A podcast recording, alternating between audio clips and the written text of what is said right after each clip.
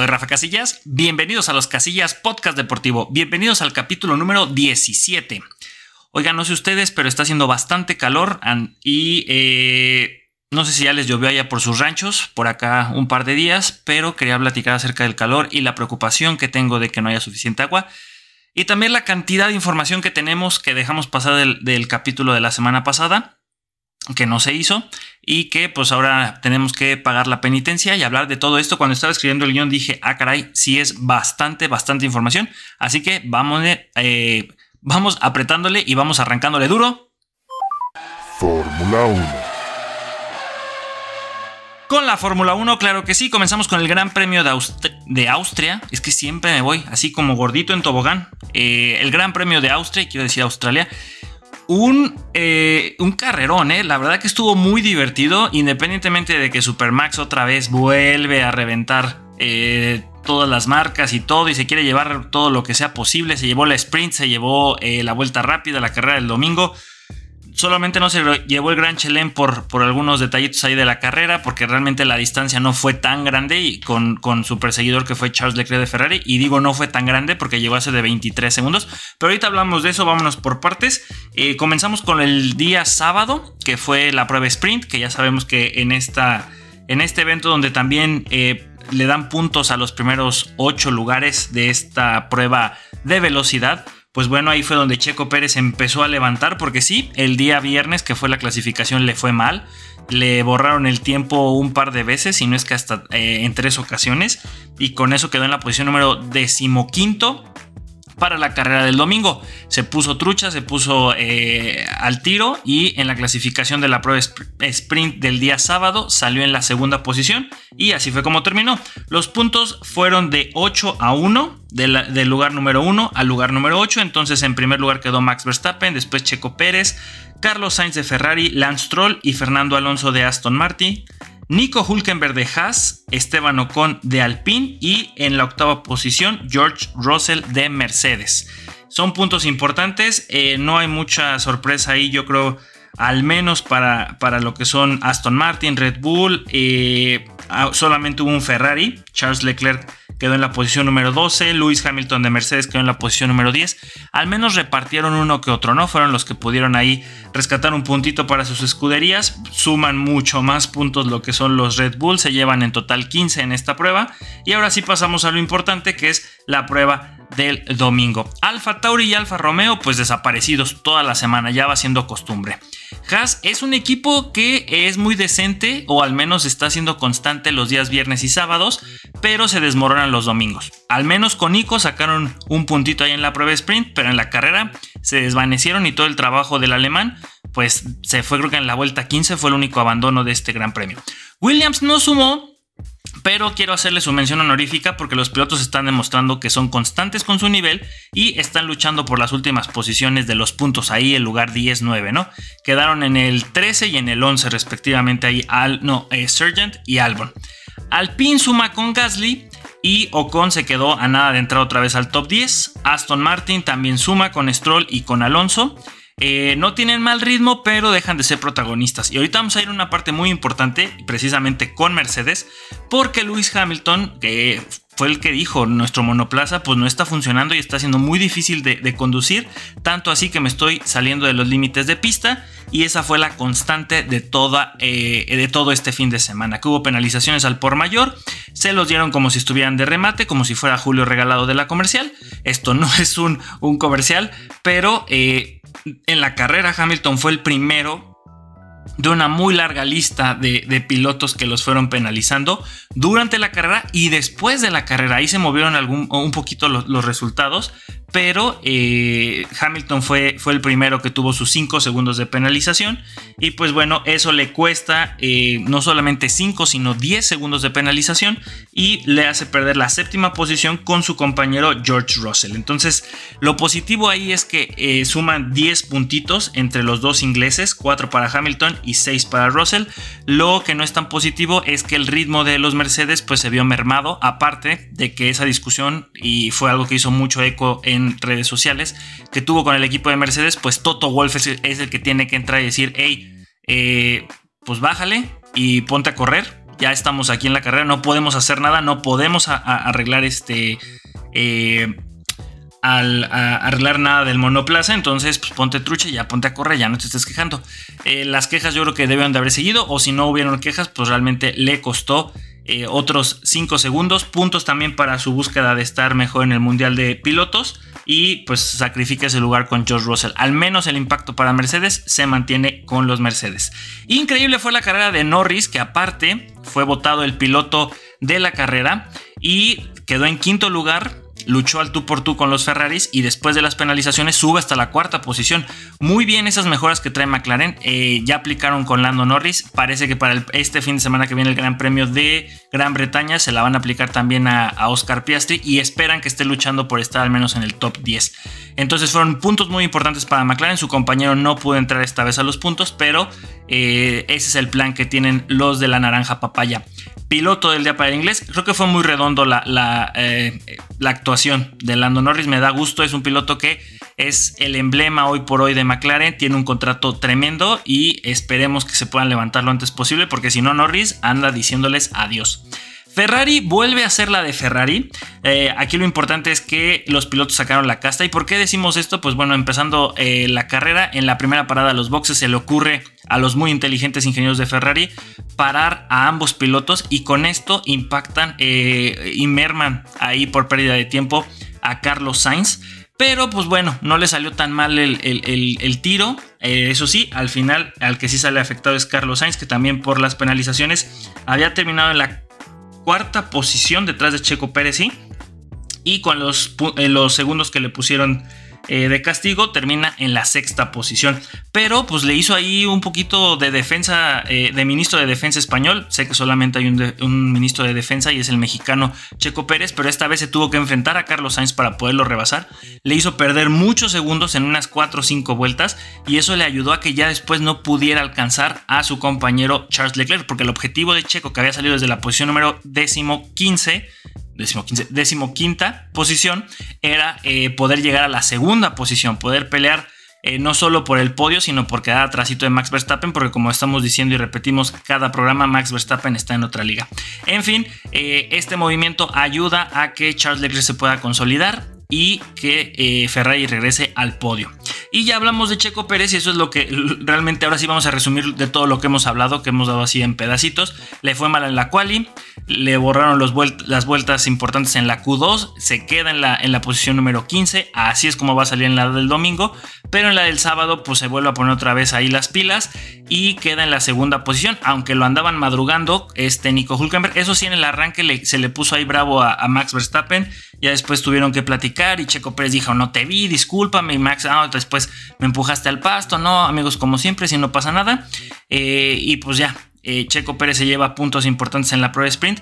Hace una muy buena carrera, una gran remontada el día domingo, de la posición número 15 hasta el tercer lugar. Como habíamos comentado, la situación ahí de estarse peleando y forcejeando tanto las llantas con Carlos Sainz, pues ya le impiden que puedan pelearle eh, el segundo lugar a Charles Leclerc. Y finalmente, Super Max Verstappen domina la quali, la prueba sprint que nos dio esa gran batalla con Checo Pérez y en la carrera del domingo lideró casi el 90% de la misma, dándole hasta la oportunidad de sacar el récord en la última vuelta, eso sí, con riesgos porque en promedio la pérdida que tienen los pilotos en el Red Bull Ring cuando entran a los boxes son 20 segundos y eh, Charles Leclerc estaba a 23 segundos de Max. Pero Max dijo, no importa, aquí se hace lo que, el, lo que el niño quiera. Y pues, ¿qué dijeron los de Red Bull? Véngase para acá, mi rey. Claro que sí, pásele, le cambiamos las llantas para que vaya por la vuelta rápida. Porque si preguntó quién la tiene, pues tu compadre Checo. Y dijo, pues no le quiero dejar nada, cámbiame las llantas por blandos. Se hace, sale y la diferencia se recortó a 3-2 segundos con Charles Leclerc.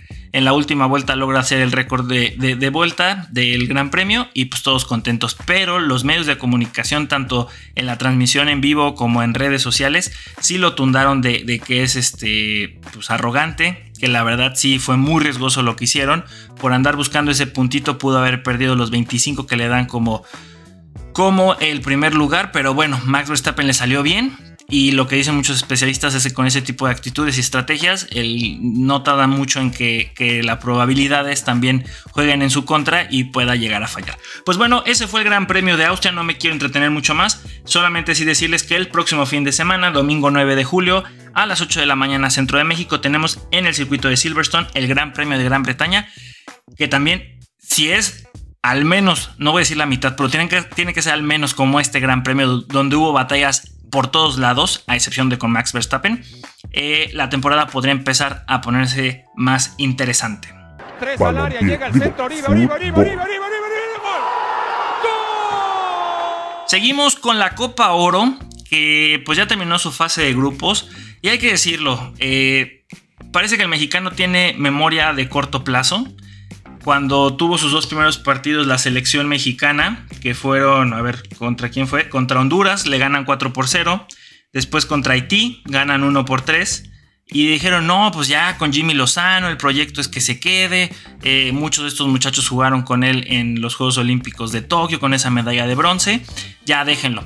Miren, yo estoy de acuerdo en que Jimmy es mexicano y eso tiene un gran plus. Es bastante positivo que la selección mexicana tenga un director técnico mexicano porque no hay nadie como nosotros que entienda que pues estas divas también hay que tratarlas un poquito con mano dura porque responsables no son, disciplinados no son, y esa es la realidad del futbolista mexicano. No voy a decir de atleta mexicano, porque no, yo, conozco a muchos atletas y, a pesar de que también sean medio desmadrosos, hay mucho más disciplina porque no hay eh, el mismo apoyo que hay en la selección mexicana, donde son dioses del Olimpo. Entonces, eh, pues sí, qué bueno que Jimmy Lozano los conoce, sabe cómo los tiene que tratar, pero pues está hablando ahora sí que del club de Toby. Sabemos que el director técnico de la selección mexicana pues suele ser un títere que tiene que eh, atender los intereses de los dueños de fútbol eh, de aquí del fútbol mexicano y eh, pues tiene que intentar trabajar con las piezas que le den. Entonces aquí llega como salvavidas, muy bien los dos primeros partidos, pero sospechosamente pierden este último contra Qatar, contra el peor, creo que fue la selección peor clasificada en, este, en su mundial a pesar de que no es el primer eh, anfitrión que no pasa de fase de grupos, ese fue Sudáfrica.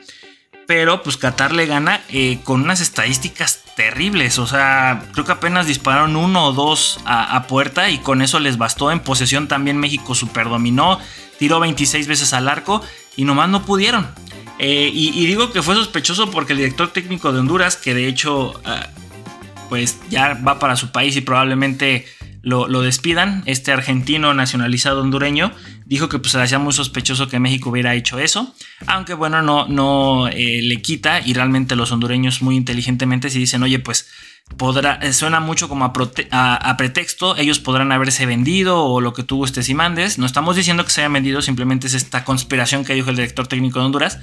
podrán haber hecho eso, pero eso no quita tu mal desempeño porque Honduras perdió contra México y después empató contra Qatar. Todavía lo hubiera ganado a Qatar y lo hubiera ganado a Haití, pues no hubiera habido bronca. Entonces se la puso ahí el difícil y con esas declaraciones intentando echarle la culpa a México, pues también quién sabe si siga, ¿no? Entonces, ¿cómo quedan las posiciones? En el grupo A, Estados Unidos tuvo dos victorias y un empate. Jamaica es el otro que clasifica con eh, los mismos números, pero por diferencia de goles en la segunda posición.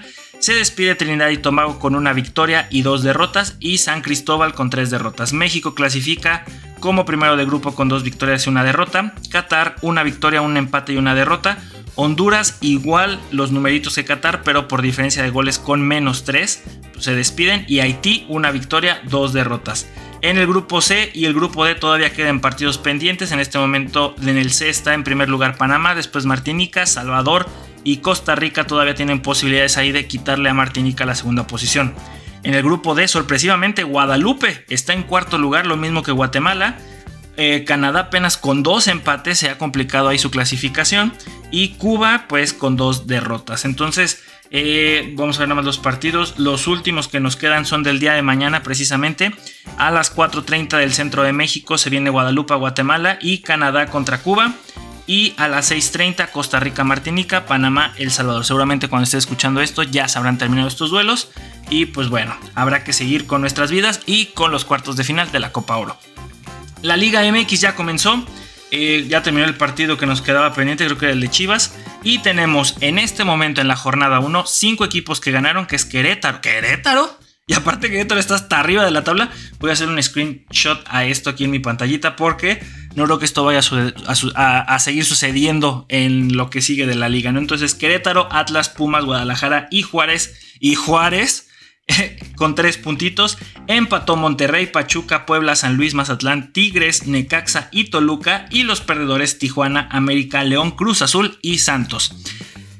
Primera jornada, otro torneo que se nos va a ir como agua entre las manos, pero pues ya comenzó. Aún cuando está la Copa Oro. Eh, a, ver, a ver qué sigue. Ahí estaremos al pendiente y dándoles actualizaciones eh, periódicamente.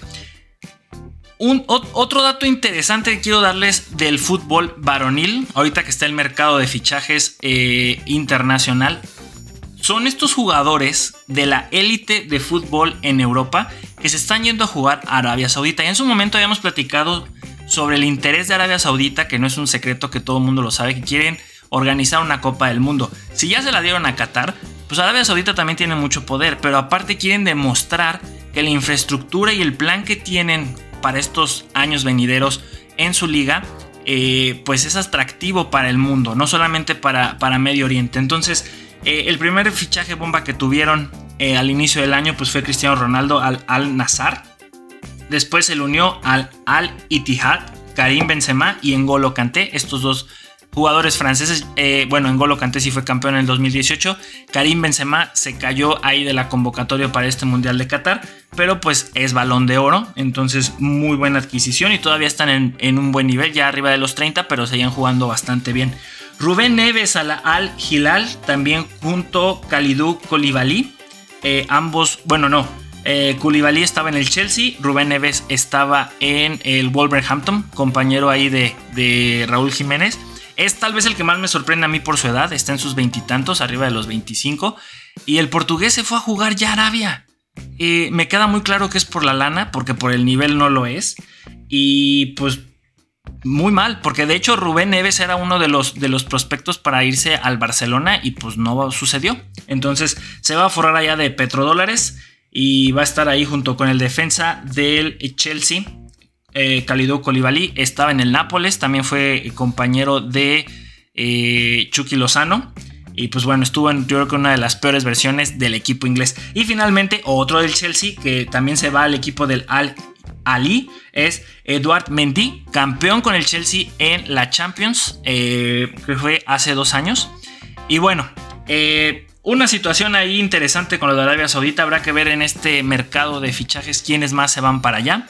Porque eh, pues está siendo una constante simplemente porque Arabia Saudita quiere hacer más atractiva su liga y creen que de esta manera trayendo estas figuras que no son todos cartuchos quemados como se podría eh, decir que en la MLS están llegando eh, y no Messi es un cartucho quemado, simplemente no está en su prime, pero no está eh, de más llevarlo. Arabia Saudita está trayendo jugadores que todavía estaban en un muy buen nivel. También me parece que Brozovic, también que era otro de los prospectos del Barcelona y del Inter de Milán, tiene 30 años, jugador de, que estaba ya en Italia, ahora jugará también en Arabia Saudita. Con esto terminamos el fútbol varonil y quiero hacer un paréntesis, no es un paréntesis, sino a esta parte que, iremos dándole también eh, cobertura y dando actualizaciones de aquí al 20 de julio. Porque se viene, creo que, creo que sí es. Lo voy a confirmar, pero estoy casi seguro. Es la primera Copa del Mundo femenil que tendrá 32 selecciones. Así como los varones, aunque los varones ya para el próximo va a subir a 48. Eh, de todos modos, es un gran paso hacia adelante. Eh, y entonces el 20 de el 20 de julio a la 1 de la mañana será el primer partido. Será entre una de las sedes, porque una de las sedes, porque será en dos países, Nueva Zelanda y Australia 2023. Comienza eh, a la 1 de la mañana centro de México, Nueva Zelanda contra Noruega y ese mismo día a las 4 de la mañana centro de México, Australia contra Irlanda. ¿Cómo están los grupos? Bueno, en el grupo A está Nueva Zelanda, Noruega, Filipinas y Suiza. En el grupo B está Australia, Canadá, Nigeria e Irlanda. Grupo C, Costa Rica, Japón, España y Zambia. Grupo D, China, Dinamarca, Inglaterra, Haití. NL, los Países Bajos, Portugal, Estados Unidos, Vietnam. NLF, Brasil, Francia, Jamaica, Panamá. Grupo G, Argentina, Italia, eh, perdón, otra vez. Grupo G, Argentina, Italia, Sudáfrica y Suecia. Y en el H, Colombia, Alemania, Corea del Sur y Marruecos. Favoritas para llevarse este mundial, pues tenemos eh, Alemania, claro que sí, Brasil, Estados Unidos. Eh, para mí, una selección que ha crecido mucho y es un país que no solo ha crecido en lo futbolístico, lo hemos visto en el tenis, lo hemos visto en el básquetbol, y estoy hablando de España. Creo que esta selección española con, si no me equivoco, la actual, o al menos es la pasada eh, ganadora del balón de oro, Alexia Potellas, creo que sí ganó también este. Eh, pero tienen una muy muy buena selección con muchas jóvenes, pero también con mucha experiencia. Putellas tiene creo que 29 años. Está lo hemos dicho, eh, en su prime eh, y jugadora del Barcelona. Viene también de ganar la Champions League femenil, la Liga y creo que también la Copa de la Reina. Entonces viene, viene con un, muy buen momento. Eh, y de ahí, pues otras que podrían ser candidatas, pues las nórdicas. Estamos hablando de Noruega, estamos hablando de Suecia. Si sí, Suecia, sí. Estamos hablando también de Canadá. Y pues un poquito más abajo, un escaloncito más abajo, pues tal vez Francia, ¿no? También es otra de las que hay que tener en cuenta, junto con las nórdicas, no un escalón abajito, la voy a subir, junto con las que dije Suecia, eh, Noruega, Canadá y Francia serían las otras que podrían entrarle. Entonces, a partir del 20 de julio hasta el 20 de agosto, vaya día tan especial en que se va a coronar la campeona en el cumpleaños de un servidor. Eh, será la Copa del Mundo Nueva Zelanda-Australia o Australia-Nueva Zelanda 2023. Blake Griffin. Razzle dazzle. Oh, next level. Kevin Durant. Este fue uno de los temas, y le voy a echar más velocidad porque no quiero que este capítulo se extienda tanto, pero es que es uno de los temas que no tratamos la semana pasada, que fue el draft de la NBA 2023. Los pronósticos se hicieron realidad, no era una sorpresa que el fenómeno Víctor Wembanyama, el jugador francés del Metropolitans 92, se iba a ir a los San Antonio Spurs. Es la tercera vez que los Spurs seleccionan a un eh, centro o un ala pivot. Estamos hablando que antes fue Nate Robinson, eh, Tim Duncan, sí, Tim Duncan y ahorita Víctor Wembanyama. Son sus últimas tres selecciones número uno que han tenido eh, los Spurs. Este muchacho tiene muchísimo, muchísimo no voy a decir potencial, sino tiene mucho peso en sus hombros porque está llevando una, una, franquicia que en los últimos años ha sido de las más exitosas, sobre todo cuando estaba el tridente de Parker, eh, Ginobili y Tim Duncan. Y ahora es momento de reconstruir. Hay que entenderlo que alrededor de este muchacho que, trae mucha, eh, eh, ha levantado mucha expectativa eh, para propios extraños. Y habrá que ver si con sus 2 metros con 24 centímetros, algunos dicen que 2,26, ya saben que las pulgadas, bueno, son 7,4 pies de alto. Eh, pero esa, esa, conversión luego ahí cambia y a los gringos luego le convienen hacerlos más altos. Y, este muchacho tiene, pues, tiene defensa, tiene, pues, regularmente jugará en el interior, pero su tiro de 3 también es muy bueno. Está bajito del punto 400 de, de, efectividad en tiros de tres, que no está nada mal. Pero habrá que ver cómo eh, Popovich lo va, lo va, a poner a jugar ahí con, con, los muchachos que tienen y quién en este mercado, en esta agencia eh, libre, podrán traer para poder armar un equipo que en los próximos 3-4 años pueda ser candidato. En el momento todavía están como reconstrucción, hay que darle tiempo, todavía es novato, pero yo sigo diciendo que hay mucho riesgo por el aspecto de su peso. Es muy delgado, le hace falta mucha masa muscular y por ahí algunos expertos dicen que no es algo que los Spurs vayan a querer trabajar, pero yo creo que la liga misma se lo va a hacer que, eh, y los va a obligar a que busquen un método para hacerlo, porque creo que es muy frágil. Ya le pasó a este a la selección que tuvo el año pasado, déjenme ver si puedo ver rápidamente, el Oklahoma City, que eh, tuvieron una selección muy hacia adelante y de hecho no jugó toda la temporada pasada. También es un jugador muy alto y creo que esperan que, en esta temporada sí llegue. De hecho está jugando la Summer League y esperan este duelo entre estos muchachos para ver quién va a ser el rookie del año. Creo que fue la selección número 2 o 3 de la, de la temporada pasada.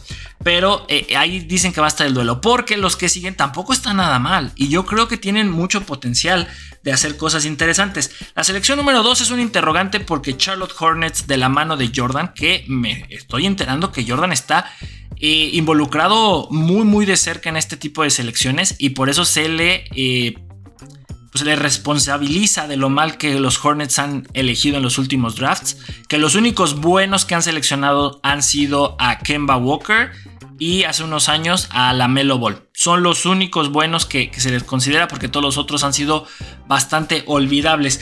Pero Brandon Miller, que no se esperaba, si era uno de los candidatos para hacer la selección número 2, pero se esperaba que fuera el que quedó en el 3, que es Scott Henderson de los Portland Trail Blazers. Eh, pero Charlotte decidió irse por Brandon Miller, un jugador un poquito más, es un alero, también puede jugar como alero pivot, viene de la Universidad de Alabama y Scott Henderson prefirió irse a jugar a la G League con el equipo Ignite de la G League, o más bien Ignite es el equipo, sí, de la G League. Y es algo que también estaba escuchando en un video de... Ah, ¿Quién era Álvaro Morales? No, era, era, fue un comentarista en ESPN que ya no está con ellos, que hablaba y eh, sobre esta situación de que uno de los grandes perdedores de este draft fue eh, la NCAA. Porque son muy poquitos de las primeras elecciones que vienen de universidades. Después de este cuate Brandon Miller, que es de Alabama, los siguientes tres son jugadores que ya juegan en otras ligas profesionales abajito de la NBA. Scott Henderson jugaba con los Ignite de la G League y los gemelos Amen Thompson y Ausar Thompson eh, jugaban en el City Reapers del Overtime Elite. Después de ahí ya viene Anthony Black de Arkansas. Después viene un compadre de Víctor Wembanyama, Bilal Colivali del Metropolitans 92. Ah, pero no les dije quiénes lo seleccionaron. Selección número 4, el de los gemelos, Amen Thompson, se fue a los Rockets. Ausar Thompson se fue a Pistons. Anthony Black se va con el Magic. Eh, se va al Indian Pacers. El 8 es Jarvis Walker, que es de Houston, se va a los Washington Wizards. El número 9, Taylor Hendricks, se fue al Utah Jazz del UCF. Y el número 10, Cason Wallace, a los Dallas Mavericks de Kentucky, que fue traspasado después a Oklahoma City. Que de hecho aquí también hubo un chanchullo. El número 7 y el número 8 cambiaron. Colibali había llegado a Pacers, se fue a Washington. Y Walker, que fue la selección número 8, se fue a Indiana. Mención honorífica, posición número 18, Jaime Jaques Jr. al Miami Heat. ¿Por qué es importante esta mención? Primer mexicano estadounidense en entrar al draft y haber sido seleccionado tan arriba, en la posición número 18, y se espera grandes cosas de él. E inmediatamente que lo seleccionaron, le hablaron desde el hit y le dijeron: Estamos muy emocionados de trabajar contigo. Creemos que eres un jugador que puede tener, eh, que tiene mucho potencial, pero que ya estás mucho más experimentado porque me parece que es el más viejo de este draft con 22 años, porque sí se echó sus 3-4 años ahí en la Universidad de, eh, de, Los Ángeles, en la UCLA, y eh, eso podría ser una desventaja porque sabemos que a la NBA le encanta agarrar los chiquillos para poderlos moldear a su manera. Pero este muchacho, pues físicamente creo que nuestro mexicano, pues viene ponchado, viene con, viene pues, pues no tan flaquito como el Banyama y ya trae experiencia de jugar en equipo, en, un equipo que también el hit que le gusta trabajar en, en, equipo, que no es mucho de individualidades, salvo que se necesite mucho de Jimmy Butler, pero si por algo el hit no logró hacerle más frente a los Nuggets es porque no todo lo puede hacer Jimmy Butler. Y lo que tenía Denver es que tenía más opciones que solamente el Joker. Tenía Murray, tenía Porter, tenía a Gordon. Entonces, se espera que Jaques pueda hacer ese complemento. Tal vez no, yo creo que vaya a ser como titular al inicio, depende mucho cómo se vaya a desenvolver. Me imagino que buscarán otras opciones en la agencia libre que sean más viejos, que Jaques, pero también es ir pensando en que sea, eh, ¿por qué no el sexto hombre? Que venga saliendo desde la banca y aporte puntos desde, desde ahí y eventualmente tome protagonismo para empezar. No sé si armar un equipo alrededor de él, porque quién no dice que en unos 3-4 años puedan conseguir una, una selección más, más eh, ambiciosa, una selección número 1 o 2. Y ahora sí armarían alrededor de ellos. Pero bueno, es al parecer, de acuerdo a muchos expertos y también a un servidor, comparto esa, esa, opinión. Creo que Jaques va para ser, eh, pues va a tener ese rol. Ahora sí, hablando de la agencia libre, aquí les voy a hablar de los de algunos eh, jugadores que ya firmaron, que ya están con sus nuevos equipos o que se mantuvieron pero que renovaron. Algo interesante es que muchos de ellos sí se quedaron. Otros pues se fueron, no eran figuras en su momento, pero fueron grandes figuras. Ahorita vamos a, checar de quién. Pero bueno, el más importante, Kyrie Irving se queda en los Mavericks, un contrato de 3 años por 126 millones. Pero el segundo lugar, que es Fred Van Vliet, se va a los, perdón, de los Raptors, se va a los Rockets, firmó por 3 años y 130 millones. Es hoy por hoy el jugador no drafteado con el mejor contrato en la NBA. En sus siete años que lleva en la NBA, que fue, eh, él intentó entrar en el draft del 2016, no lo seleccionan, pero lo contratan los Raptors. Empieza a subir escalones y hay que recordar, ahí en la, en la temporada 18-19 se vuelve campeón. Eh, siendo muy importante, no fue eh, creo que base titular, pero sí rotaba mucho con Kyle Lowry. Cuando este se va al hit, pues se queda Van Vliet totalmente de, titular y ahora decide irse donde le van a pagar más, que es en Houston. Eh, Kyrie Irving tampoco es un mal contrato, son 4 millones menos que, que Van Vliet por, por la misma cantidad de años. Y pues sigue siendo esta dupla con Dallas. Ahora hay que esperar a ver qué tanto se refuerzan en la defensiva porque ese fue su talón de Aquiles en la temporada pasada. Russell Westbrook se queda con los Clippers por dos años más, pero solo por 8 millones. Ya hizo su fortuna con otros equipos, ahora quiere seguir jugando, pero no es por lo mínimo, pero pues un sueldo mucho más bajito. De Angelo Russell de los Lakers se queda en los Lakers solo dos años y 37 millones. El que sí se va de los Lakers es Dennis Schroeder, el alemán, dos años y 25.4 millones de dólares a Toronto.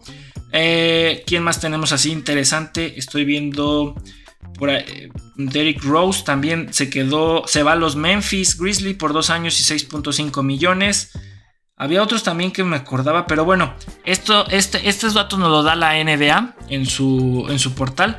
Y pues estaremos ahí al pendiente también, porque es algo emocionante durante el verano ver a dónde se van nuestras figuras favoritas y, cómo perdemos algunos de nuestros jugadores queridos. Pero los proyectos rondan alrededor de esta.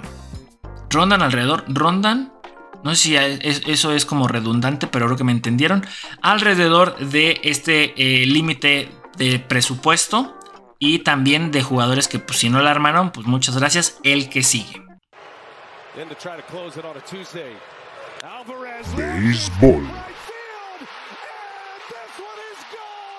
Todavía no hago la intro para los deportes olímpicos, pero comenzamos con el béisbol y es que ya se dieron a conocer los rosters para el Juego de las Estrellas del 2023. Vamos a repasarlos rápidamente. Tenemos por la Liga Americana como catcher a Jonah Haim de los Texas. Primera base a Yandy Díaz de Tampa Bay. Segunda base Marcus Semien de Texas. Tercera base Josh, Josh Jung de Texas también. Eh, shortstop Corey Seager de Texas. Eh, Mike Trout está como el primer jardinero de los Angelinos. Otro jardinero, nuestro mexicano Randy Arena de Tampa Bay. Y yo creo que este es el jardinero derecho Aaron Judge de los Yankees de Nueva York. Como bateador designado, el japonés Shohei Otani de los Angelinos. De la Liga Nacional tenemos como catcher a Sean Murphy de Atlanta, primera base Freddie Freeman de Los Ángeles Dodgers, segunda base Luis Arres de Miami, eh, de San Luis, Nolan Arenado, tercera base. Shortstop, Orlando Arcía de Atlanta. Ahora sí, los jardineros, Ronald Acuña Jr. de Atlanta, Mookie Betts de los Dodgers y Corbin Carroll de Arizona. Y como bateador designado de Los Ángeles Dodgers, JD Martínez. Hay que también señalar que Randy Arozarena estará en el Festival de Cuadrangulares, que es un día antes. Tremendo lo del México cubano, eh, la está rompiendo, le fue muy bien en el Clásico Nacional y ahora también en las ligas mayores. También tenemos a todos los suplentes y a los lanzadores de las otras ligas, pero es que son muchísimos y la verdad que queremos hacer este capítulo más movidito. Nos vamos ahora a la Nation Leagues de los varones. Ya terminó la segunda semana, el día de mañana comienza ya la tercera. Y en este momento estarían clasificando Japón, Estados Unidos, Brasil, Eslovenia. Polonia, aunque es sede, ya tenía su boleto, pues está en la quinta posición. Después Argentina, Italia y Países Bajos. Estaría descendiendo Bulgaria. Todavía hay oportunidad de que por ahí se meta Serbia, Francia. Irán ya no tanto porque tiene dos victorias y seis derrotas. Pero pues así está en este momento el de los varones. Y el de las damas. Estarían clasificando Polonia, Estados Unidos. Estados Unidos ya había clasificado porque es sede, pero está en la segunda posición con 10 victorias y 2 derrotas, las mismas que Polonia. En tercer lugar está Turquía, después Brasil, China, Italia, Japón y Alemania. Estaría descendiendo Croacia. Las féminas ya también ya terminaron. Ellos ya terminaron. De hecho, ya terminaron su ronda de, de, fase de grupos y ya están los cuartos de final que comienzan el 12 y 13 de julio. Son los enfrentamientos Polonia contra Alemania, Brasil, China, Estados Unidos, Japón y Turquía, Italia. El 15 de julio se juegan las semifinales Partido por el tercer lugar el 16 de julio y también la final será ese día. Entonces nos agarra en quincena, es fin de semana, es de este fin de semana al que sigue. Entonces todavía las chavas tienen chance ahí de descansar, de prepararse y estarían jugando de esta semana hasta la que sigue. Y finalmente nos vamos a los Juegos Centroamericanos porque este sábado 8 de julio ya se termina esta edición de los Juegos Centroamericanos que han sido los 24 Juegos que se han llevado en San Salvador. En la página oficial eh, los resultados hasta el momento a este 7, no, este 3 de julio eh, México está en la primera posición con 235 medallas, pero sabemos que el total no es con lo que se califica la posición o el ranking en el que se debe de estar, sino con las de oro. México le saca casi el doble, solo por una medalla no es el doble, a Colombia, su más cercana perseguidora, con 101 medallas de oro, 71 eh, platas y 63 bronces. Eh, aquí la página de San Salvador de los Juegos Centroamericanos pues nos permiten ver los atletas que han ganado por color de medallas. En este caso pues vamos a ver las de oro. Tenemos a nuestro querido amigo José Doctor que en la, en la prueba perdón, de los 20 kilómetros de marcha se llevó la primera posición. Creo que fue tercer lugar que nuestro querido amigo eh, El Palito quedó ahí este, también en esa prueba. Entonces subieron dos medallas, pero ahorita estamos viendo las de oro. En lanzamiento de bala, eh, también oro para Uciel Muñoz. En la misma prueba que Doctor en los 20 kilómetros de marcha, Alejandra Ortega. En béisbol, México de los varones se lleva la medalla de oro. En básquetbol 3x3 también las mujeres se llevan su medallita de oro. En voleibol de playa, eh, Juan Virgen y Miguel Sarabia. ¿Qué tenemos más? En boxeo hasta el momento, en hombres 71 kilos, Marco Verde es el que tiene medalla de oro. En clavados ya hay dos medallas de oro en plataforma de 10 metros varones con Diego Valleza. Y eh, en eh, trampolín de 3 metros con Diego García.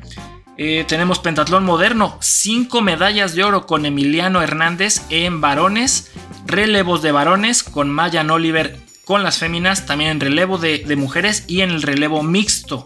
O sea, México sí arrasó con todo lo que tuvieron ahí en pentatlón moderno. Eh, ¿Qué más tenemos? Tío deportivo, otro viejo conocido, Daniel Urquiza en pistola de aire de 10 metros. También tenemos a Edson Ramírez en rifle. Eh, no veo aquí a Ale Pistolas. En natación tenemos, tenemos 1, 2, 3, 4, 5, 6, 7, 8, 9, 10, 11, 12, 13, 14, 15, 16, 17 medallas de oro entre relevos y pruebas individuales. 101 medallas de oro y esto todavía puede crecer más. Eh, hoy es lunes cuando estoy grabando este capítulo, todavía quedan varios días de competencia y puede eh, aumentar el numerito. Hay que recordar que esto termina el sábado 8 de julio. Todavía quedan, eh, queda gimnasia en trampolín, gimnasia artística, lo de fútbol, eh, salto ecuestre, eh, ciclismo, ciclismo de, montaña, hay ajedrez, todavía quedan muchas de boxeo, voleibol de playa, bolos, ¿qué más? Hay básquetbol también, badminton, arquería, eh, nado sincronizado, lucha grecorromana, levantamiento de pesas, waterpolo, triatlón, tenis. Eh, eh, señores señores, queda muchísimo deporte. Lo pueden ver, si no me equivoco, por Claro Sport. Y miren, no es por menospreciar este resultado. La verdad, muchas felicidades. Para eso están trabajando nuestros atletas. Pero este es el calentón. Apenas aquí estamos viendo qué tal andamos. Andamos afinando ciertos detallitos. Pero todavía viene la competencia importante que son los Juegos Panamericanos y todas aquellas competiciones que ahora sí den boletos para Juegos Olímpicos. Ese es el objetivo principal de los atletas, no solo mexicanos, yo creo que también de todo el continente americano, excepción tal vez de Estados Unidos, porque como sabrán ellos tienen muchas veces sus eventos nacionales clasificatorios directos para Juegos Olímpicos porque pues, son la elite. Pero para el resto de América, es en los Juegos Panamericanos y en los Mundiales o Copas del Mundo de sus especialidades donde ya buscan los boletos. Y eh, los Juegos Centroamericanos, pues sí, ganas tu medalla, eh, al menos reafirmas durante un año más tu beca con CONADE, checas qué tal andas, qué están, están tus marcas y vas a llegar bien a estas otras competiciones que estamos platicando y para darle para adelante. Si desde aquí ya ves que hay algo que no está funcionando, si no tuviste el resultado que deseaste, a lo mejor ni siquiera era eh, tan importante porque aquí tampoco es que estemos diciendo, hey, todos estos que ya ganaron medallas de oro son los que van directito ya para, para París 2024. Simplemente que ya vienen con una planificación muy buena, que ya vienen con un ritmo pues ya constante, ya saben por dónde van, están ya ajustando sus últimos detalles, se están, están confirmando que están haciendo bien el trabajo, enhorabuena, pero en los Juegos Panamericanos es donde de verdad se van a dar con todo. Simplemente Pentatlón Moderno arrasó, arrasó con las medallas en, todas las pruebas que tuvieron, en individuales, en relevos y en mixtos. Pero yo creo que faltaron atletas que les van a poner las cosas más complicadas. Creo que eh, lo mismo pasa con las otras pruebas. Eh, los mexicanos en natación también dominando y en Juegos Panamericanos rara vez se le ve a un, mexicano en la final. En atletismo eso es otra historia. Hay deportes donde, donde destacamos más.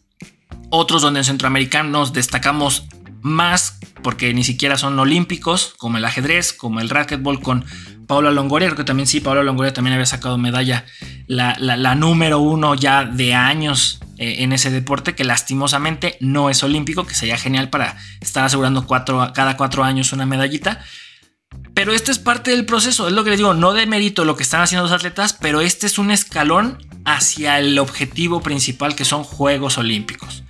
Juegos Panamericanos son muy importantes, ahora sí, ahí es donde se están jugando boletos clasificatorios para los Olímpicos y en Juegos Centroamericanos es donde se están preparando y confirmando que lo que han venido trabajando va a funcionar.